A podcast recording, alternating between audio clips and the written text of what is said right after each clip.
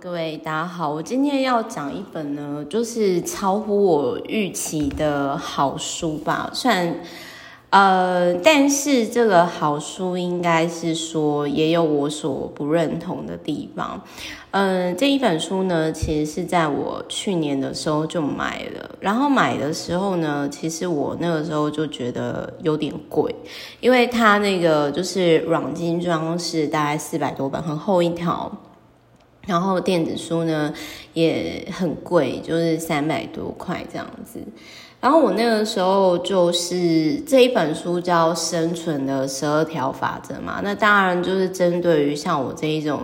不受教、不学无术的 Meta，我就会想说这个 Peterson 是谁？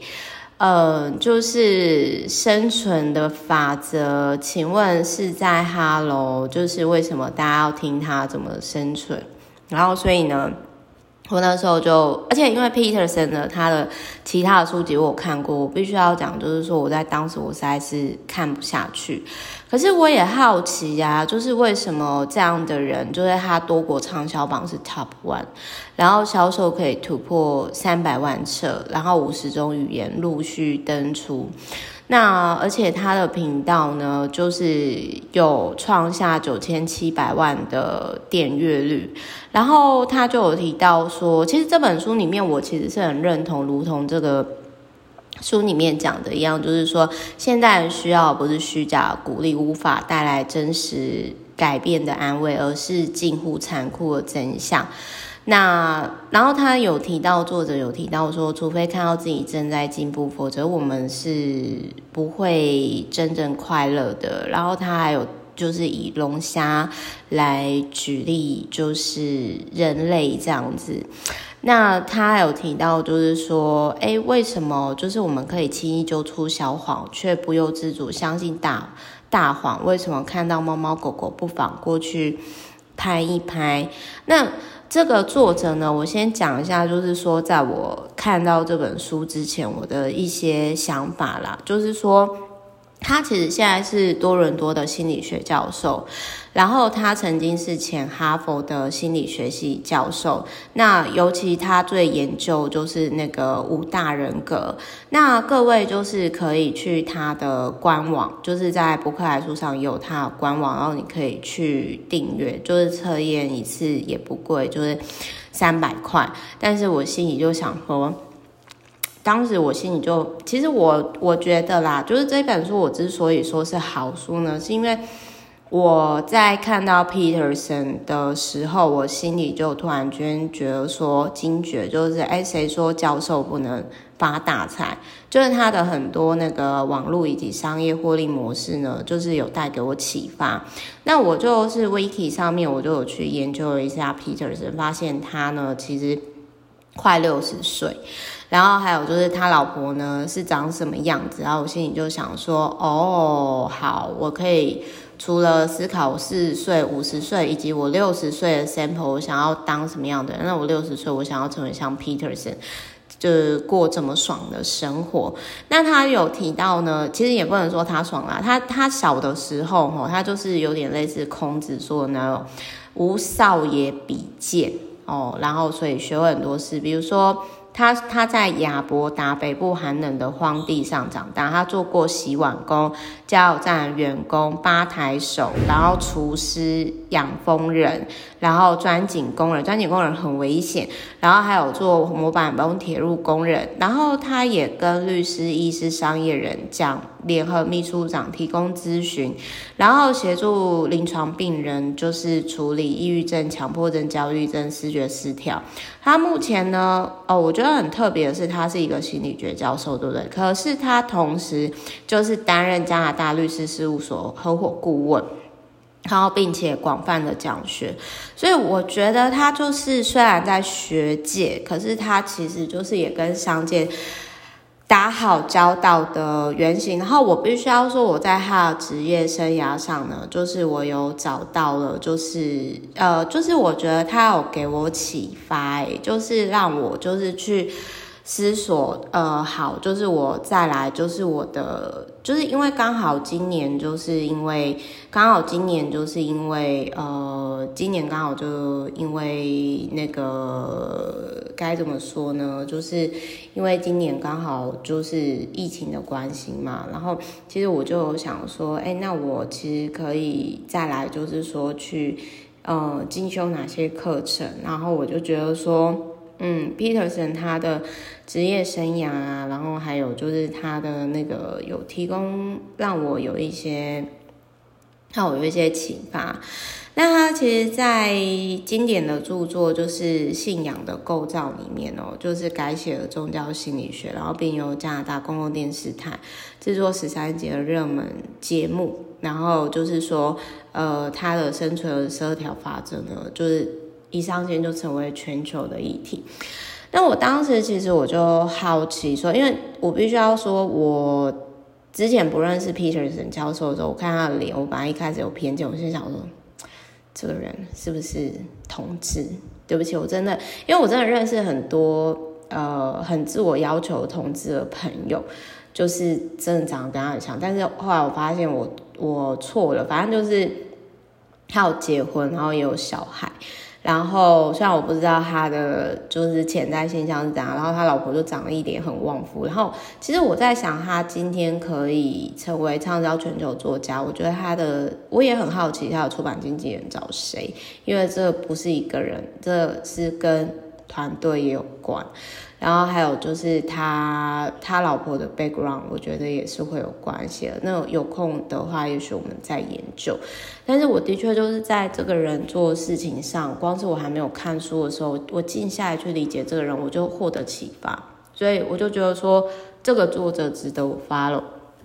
好，然后再来呢，就是同时我在研究的时候，因为人红是非多嘛，然后我在研究的时候，我就发现到说，哦，果然就是他有。就是有点类似文人相亲，因为啊，文人就很麻烦，你知道吗？就是你红了之后，有些人就说凭什么嘛？那就是说呢，大概就是反正 Peterson 他就是在跟英国的视频道 BBC 的 Newman，就是在 YouTube 获得近六百五十万的播放量。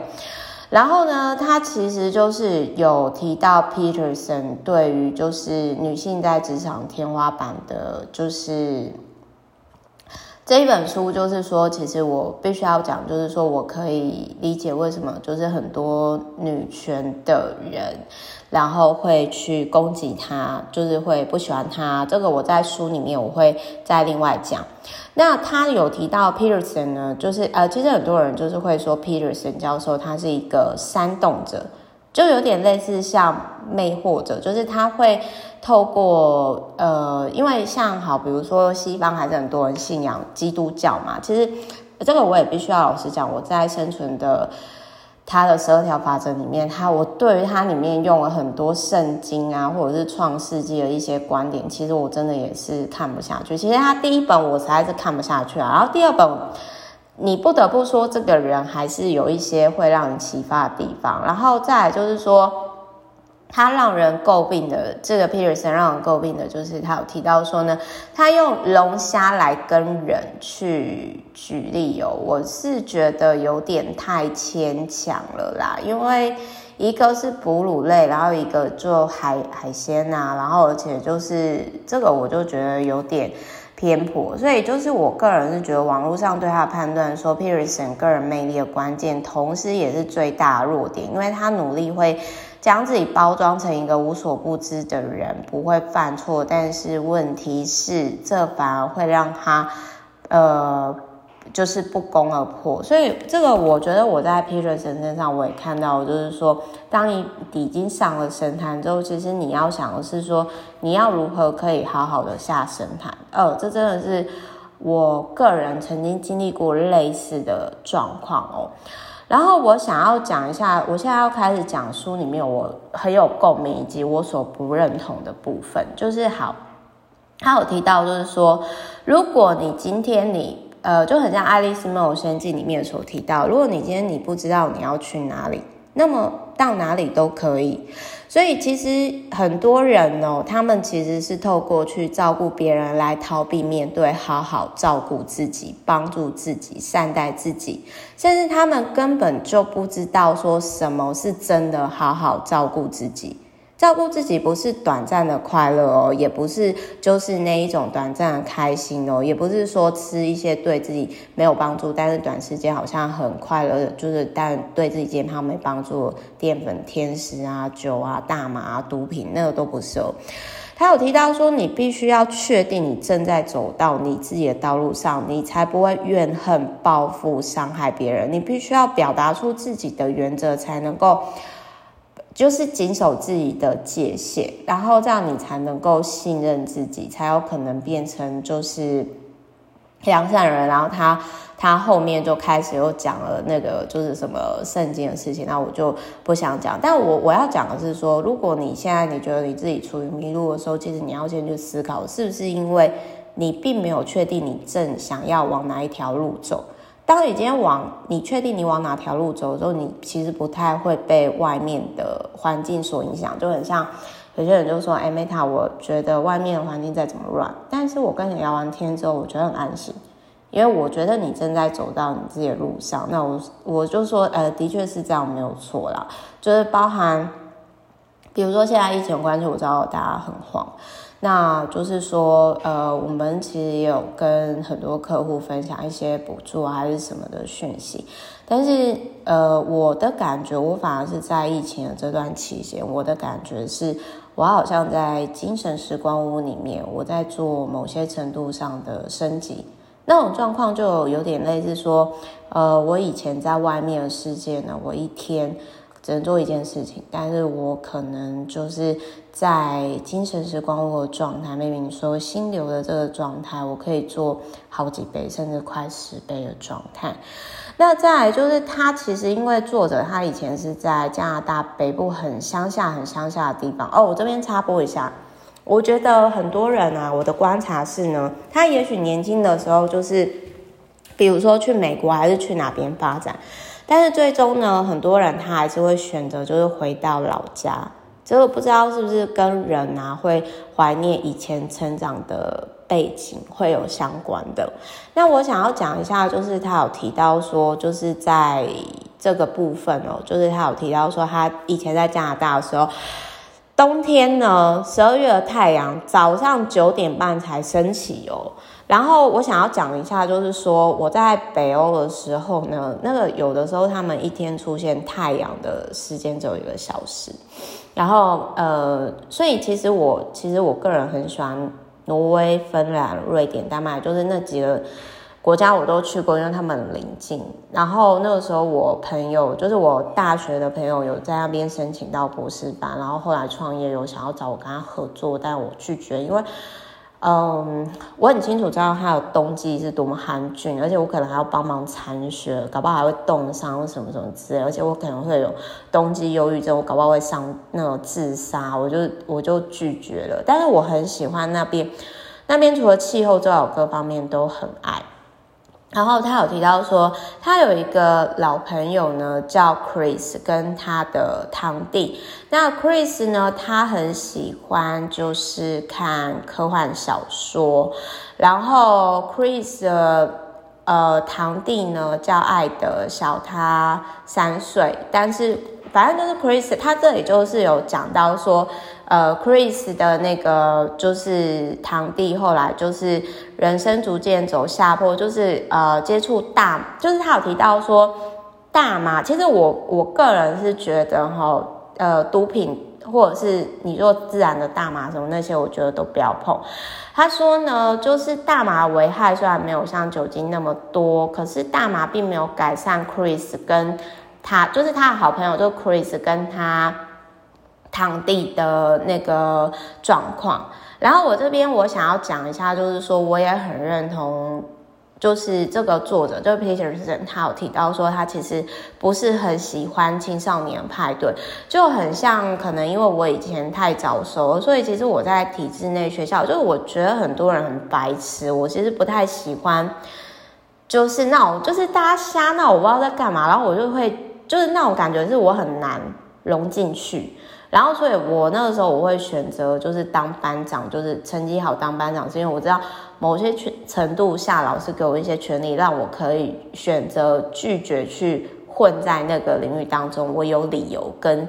借口。那他还有提到说，亚伯达有很多高薪的工作。他说他在一九八零年的一间甲板工厂工作，赚的钱比二十年后他可以做任何工作。够多，然后一九七零年代复产时有亚伯达，没有人是因为钱而错过大学的。就是他是说，在他们那个时候上大学是大家心照不宣的愿望，所以这也可以解释这个 Peterson 他在年轻的时候就做过很多就是蓝领阶级在做的事情这样子。然后反正这个 Peterson 他后来就是他就有提到说，他丢弃了他在镇上。很多的往事，然后，但是他选择继续前进。那他说，他大概十五岁的时候，各位还记得吗？那个吸大麻的 Chris 跟他的跟他的堂弟，就是他们十五岁的时候，曾经有想要离开家乡那种阴郁狭隘，就是很很闷的那种状况。我我待会我会讲一下，就是说我在看这一段的时候。我想到我的曾经，就是我在住在眷村或者是乡下的童年。那他有提到，他说呢，就是他们反正就是 Chris 跟他堂弟，因为他们有吸大麻嘛，Peterson 没有。但是就是呃，他就有提到说呢，就是那个 Chris，也就是那有他有吸大麻朋友堂弟艾德呢，因为吸毒以后变得更老更驼，然后。因为精神恍惚嘛，那所以就是影响到健康，也连带一定会影响到他的生活跟跟事业，然后甚至他堂弟是这样，对不对？然后那个他的好朋友 Chris 呢，后来也精神崩溃。虽然说在科罗拉多州大麻是合法化的州，但是问题是，呃，我印象中就是这个好像是我男朋友老公曾经跟我说过，他说。他发现呐、啊，像那种会吸，因为他以前是当警察嘛，然后他就说，哎，这是他的经验分享。我觉得，因为我自己我没有，我周遭没有这种吸大麻的人，所以我不知道。但是他说，会吸大麻的人，就是他就是会有一种比较属于讲好听一点是就是随性，讲难听一点就好像就啊没差，不太会为自己。做一些事情，所以这个作者就有提到说，当一个人对自己的评价很低，或者是拒绝为自己人生负责的人，他们会其实他们不会挑比较好的同伴或伴侣哦，因为他们就是他们会觉得自己可能不配，潜意识里就是他们有可能不想要费事结交比较好的朋友，这种叫做强迫性重复，就是其实他害怕他可能配不上这样的人。所以，如果你今天你选择交往那种对于你就是这个，其实我觉得我在看这一段的时候，其实我真的有检讨我自己，因为我曾经以前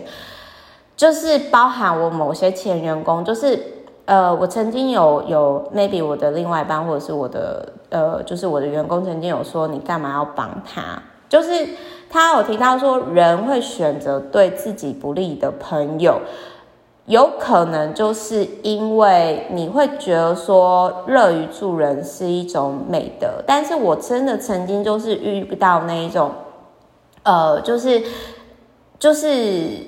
就有点类似说啦，就是说一个人过不好，甚至需要协助，他可能也很想要获得帮助，但是有的时候其实你很难去理解到说什么是真正剥削者，什么是真正的。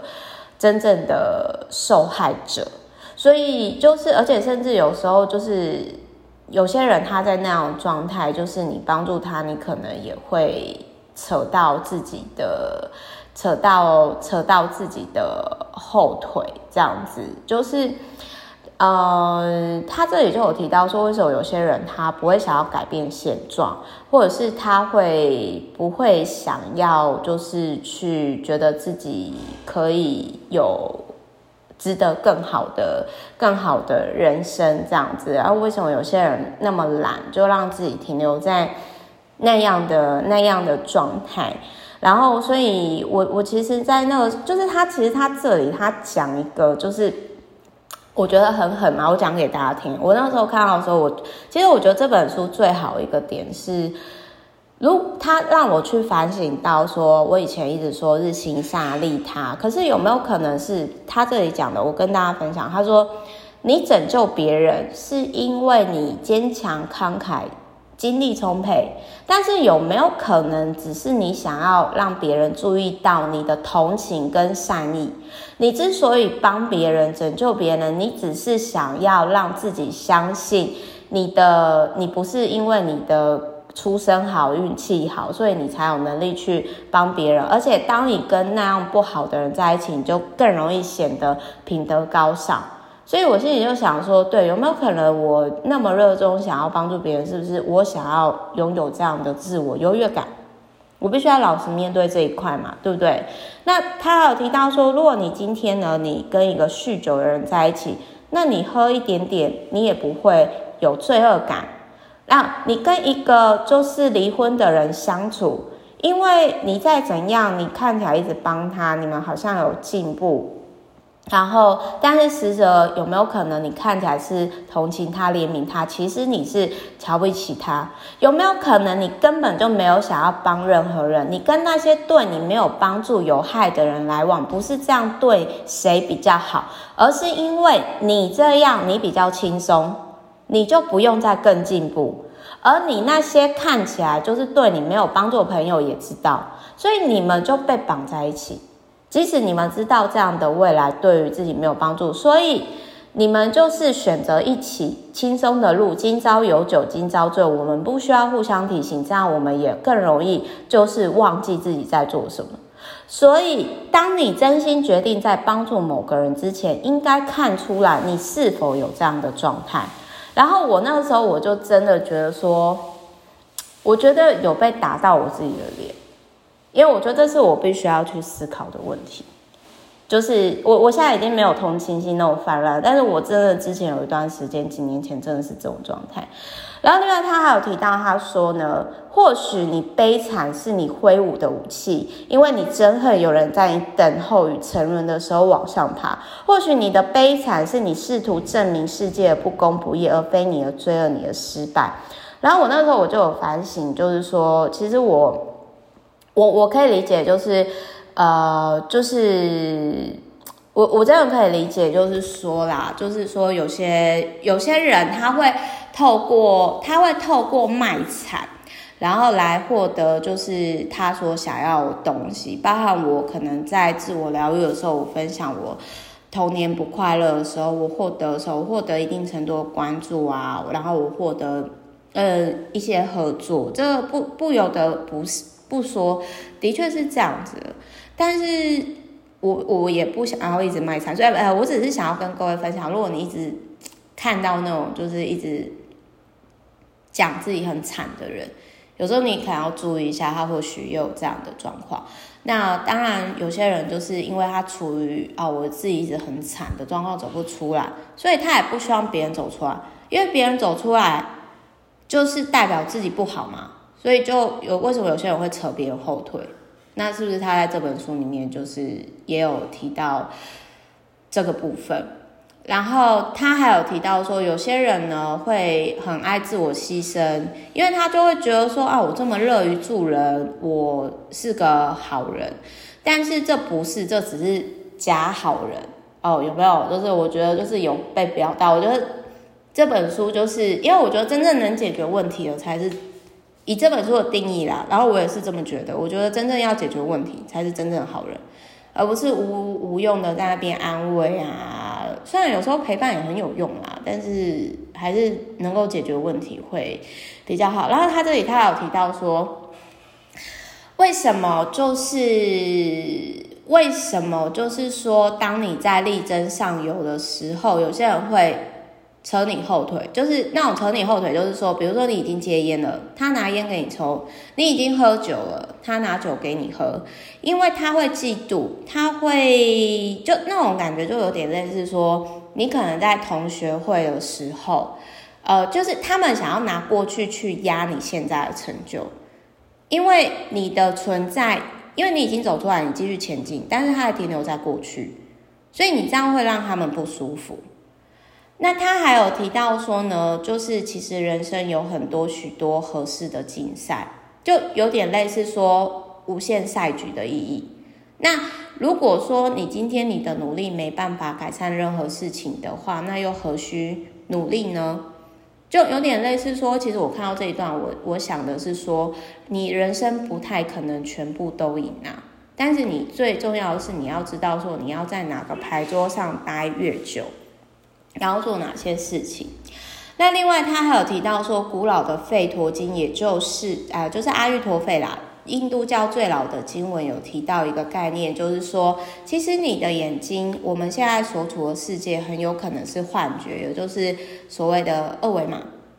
那如果一切都是虚幻的，那么我们要回归本质，就是你的心，你的心念很重要。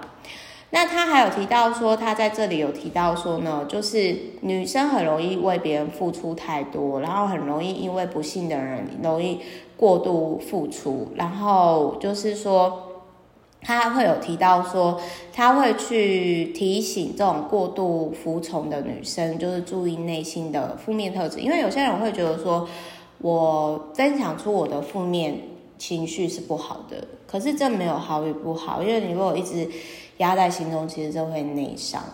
然后好，我这边我要讲我吐槽的，诶，他这里还有提到说，他说就是在路上看到猫猫狗狗可以摸一摸嘛，然后这个我觉得很可爱，然后他也这样也可以写一大篇，我真的超佩服他。但我想要说的是，不论我在国内国外，我常常遇到就是狗狗呢很开心的来找我，然后我就猫猫也是，然后我就摸它，然后摸它呢，可能我不太会摸吧，摸到一半它不爽，然后就啊不要再摸了这样子，然后我就。觉得嗯，干嘛啦？就免费来摸你，然后还咬我，就我常会有，常会有这种状态，这样好。然后我现在要讲这一个部分哦，就是他这一个部分，他特别对被女权主义所诟病的地方。那他把人当龙虾比，那个我就先不要讲，因为再讲下去，我觉得那个时间可能不够。好，就是要我我我必须要说，我觉得可能他，因为毕竟 Peterson 他已经快六十了，就阿贝了，所以他的想法可能跟我们现在的女性，因为我他我毕竟想他就是大概快三了，所以可能想法会不一样。比如说他说，呃，正常就是他的意思就是说，比如说呃，一个很有钱的女生，她只会想要跟他更有钱的男生。相处，或者是说，哎、一个就是，比如说像那个最近离婚的那个国国手吧，就是说，呃，一个那个什么桌球选手，他已经很厉害了嘛，但是他就也希望说，呃，他的就是他就有提到说呢，一个收入、教育、自信、智力、权势、社会地位都很优异的人，他会希望说这样的他的另外一半，特别是女生呢，就是。都呃，他会希望说更强的男生，然后所以他也有提到说，就是当这个女生呢，她成为独立自主女性的时候，呃，会有就是更多女生有点类似女人为难女人的部分扯她后腿，并且对她说，就是你不能那样做，太危险，就有点类似说这个世界是允许强悍的男生的，因为他们并不觉得懦弱的男生可以做。出什么事情？然后，但是问题是呢，就是他们不允许强悍的女生。那，呃，就是我对于他说提到说正常女生呢不会想要男孩，他们想要男人，这是对的。但是问题是，他后面说他们会希望能够找到与之抗衡的人，就是。这个就有点类似说，比如说他们说他们自己够聪明，他们也会想要更聪明的人。不会，我想要找大智若愚的人。我不知道像我这样的女生多不多，但是至少这一段我是吐槽他的，因为我觉得生活当中，就是他所谓正常女生会想要找与自己抗衡的，我并不这么认为，因为我觉得生活当中其实你应该是要找互补的人。那也因为当时我看到这一段的时候，我就觉得说，哦，他这一段一定会被女权比较偏执的女权主义者攻击，所以后来我就看到这一段的时候，我就开始网络上搜寻，然后果然被我找到，就是他有被。一部分的人非常非常的讨厌这样，所以我我刚刚前面提到说，呃，我觉得 Peterson 他会被某些领域的人去讲成呃煽动者，或者是 maybe 你说有点类似像灵性妹或者这样的人，我其实是挺认同的，因为他讲的是针对某一个点，然后对于某一部分的人，但不能说错，可是没有说。很全面，比如说我刚刚讲嘛，就是我我不知道有多少女生会想要找跟自己抗衡的人啊，至少我自己不会，而且我会很清楚知道说，我可能在这个领域很强，但是我可能在另外一方面我很弱，我要找一个可以跟我生活当中互补的人。但是重点最重要，其实我觉得他这一段如果可以讲成说，正常的女生呢，不许不会想要男人，他们呃不会想要男孩，他们想要男人。呃，跟他们价值观类似，而且生活可以互相满足人，我觉得会更好啦。我觉得，我觉得实际上是这样。但是无论如何，这个就是这个教授他其实跟反脆弱的那个作者很类似，就是他们写的某些点我觉得很偏激，但是其实很犀利又辛辣。那我觉得可能也是因为他是哈佛前教授的关系，所以就是我觉得是非常有加分的啦。然后反脆弱的。呃，然后我觉得他这本书啦，这本书就是我觉得就是让我有那种被拔头，就是醍醐灌顶的点，是在于说他说，呃，就是我觉得可能也讲到某些人状态，就是说你之所以允许让，就是你不想要跟。比你好的人相处，你觉得不自在？你选择跟比较烂的人一起生活，或者是那种比较烂的朋友相处，或者是甚至是有毒的朋友，是因为跟那种看起来对你有害的人际关系在一起的时候，你选你显得很好。比如说你跟一个酒鬼在一起，那你是不是显得很好？然后就是，而且甚至你喝了一两杯都比他好，就是这样子，你就不用再更进步。可是。他又回归到主题，这个作者回归到主题说，人真正开心的是知道自己真的正在进步，而且是为自己而做，不是做给外面的人看，自发性的进步，这才是会真正快乐的。所以我觉得这本书对我启发，就是它让我回想到以前我过度热衷在 maybe 帮助别人，看起来拯救别人，其实我没有去面对到这一块假好人的心态，这个是我觉得有被。八脸状态，但我现在呢，就是会比较设立自己的界限。比如说，有些我就会直接跟他讲说，我没有必要，就是我可以跟你讲的做到是这些，但剩下你要自己去做，因为你没有付我钱，但是你会付心理智商钱，所以你把钱生起来去做这些事情。但是后面我没有必要再听你这些情绪勒索，你懂吗？就我就会直接讲这样子，但我以前可能就不会设定。自己的界限啦，好，好，所以呢，就是祝福各位哦。最后，我想讲一下生存十二条法则呢，我还想要讲一下。其实，我觉得这场疫情在家的时候啊，我觉得也可以提醒大家，其实我们很多人都已经可已经可以生存了，但是我们一直停留在努力生存状态，以至于我们忘掉可以好好生活了。所以，提供给各位参考。我觉得这本书超乎我预期的。让我有启发啦，就是基本上就是他不论是。呃，商业获利模式啦，然后就是说，或者是未来我六六五六十呃六十岁想要成为什么样的人啊？然后还有在我的创作上啊，然后还有就是价值观、人生观啊，以及为日行一善的我的心理状态，我必须老实面对这些，都有当头棒喝效果。所以就是，虽然即使在女生女权这一块，我并没有那么认同，可是本质上这一本书，我会把它。呃，大概留校查看超过一年以上吧，就是这本书超乎我预期的有启发，就是之后还会再有空时间多看看类型。好，结论，它贵的有道理。好，就这样。好，我是 Meta，我们下一集再见，拜拜。